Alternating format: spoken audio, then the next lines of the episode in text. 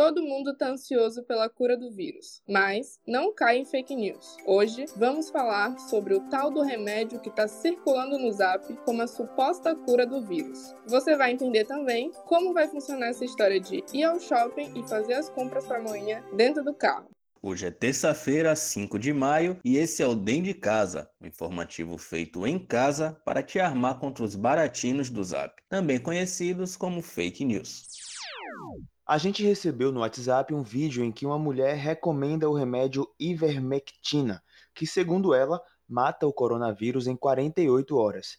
Dentre outros absurdos, a mulher fala no vídeo que ela teve o Covid-19 e foi curada com o medicamento. Bom, viemos lhe contar que as informações passadas por ela são falsas. Antes de mais nada, reforçamos que não se deve confiar em informações que não venham de fontes confiáveis. É, a mulher não se identifica e não comprova nenhuma das coisas que ela fala no vídeo. E vamos combinar que se a cura do coronavírus fosse descoberta, não ia ser através desse vídeo no WhatsApp que você ficaria sabendo, né? Todos os sites de notícias e canais de TV e rádio irão noticiar assim que isso acontecer, inclusive nós aqui do Dentro de Casa. Depois da bronca, vamos lá. Primeiro que o Ministério da Saúde já afirmou que, por enquanto, não existe medicamento, substância, vitamina, alimento ou vacina que seja eficaz contra o coronavírus. Em segundo lugar, a informação de que crianças são imunes ao corona também é mentirosa. Já houve, inclusive, mortes de bebês, crianças e adolescentes. Se você pesquisar na internet, vai ver que a ivermectina é um remédio usado contra piolhos e realmente está sendo testada contra o Covid-19 em um laboratório na Austrália. Os testes iniciais até que foram positivos, mas ainda não foram feitos testes em humanos. A conclusão dos próprios pesquisadores foi de que a eficácia do remédio continua não comprovada e depende ainda de testes clínicos. Então, não, a cura do coronavírus não foi descoberta pela mulher do Zap, como reforça a seguir a pesquisadora Viviane Veiga, da Beneficência Portuguesa. Entanto, nós não temos ainda nenhuma comprovação científica que mostre realmente segurança e eficácia da utilização dessa medicação que é utilizada contra parasitas, que já foi testada em outras situações contra o Zika vírus, contra a dengue para a condição do coronavírus. Vale lembrar que a automedicação não é recomendada. As farmácias, inclusive, só deveriam vender a ivermectina sob prescrição médica. Se você olhar a bula do remédio, vai ver que, além das contraindicações, existe uma série de efeitos colaterais possíveis, como diarreia, dor abdominal, vertigem e urticária. E aí, que tal? A checagem do conteúdo desse vídeo foi feita pelo site Aos Fatos. Dia das Mães chegando e você leu que vai poder ir ao shopping para pegar o presentão de manhã. Aí você me diz: Oxe, quer dizer que os shoppings vão abrir? Sim, vão abrir, mas as entregas serão no estacionamento e somente para quem tiver de carro. Moto não vale.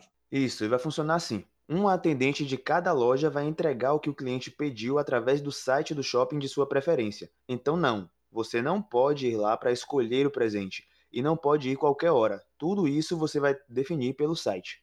Isso mesmo, Al, tudo com hora marcada. Esse esquema de entrega é conhecido como drive-thru e começou a funcionar desde ontem. Seis dos maiores shoppings da cidade estão oferecendo essa alternativa. São eles os shoppings da Bahia, Itaigara, Barra, Salvador, Salvador Norte e Mal. E para não dizer que a gente é ruim, você recebeu junto com este áudio uma lista com os links que já te levam direto para os sites de compra.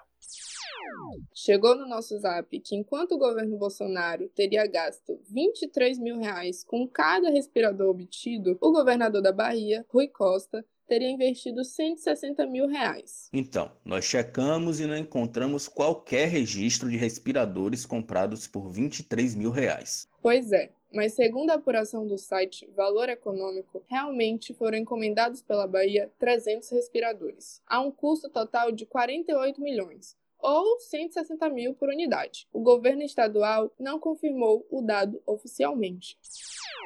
Vamos ao boletim. O número de casos no estado da Bahia segue subindo. Até a noite de ontem, dia 4, a Secretaria de Saúde do Estado confirmou 3.734 casos, com 141 mortes.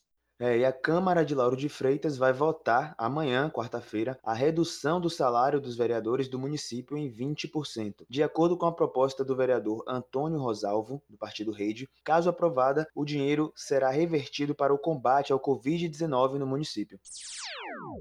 É isso aí, você ouviu o informativo Dentro de Casa, uma produção independente dos jornalistas Joyce Mello, Vinícius Nascimento e Wallace Cardoso. Não compartilhe informações antes de conferir. Mande sugestões pra gente através do zap 7199378 1678. Faça parte também da nossa lista de transmissão e receba os áudios em primeira mão todas as terças e quintas.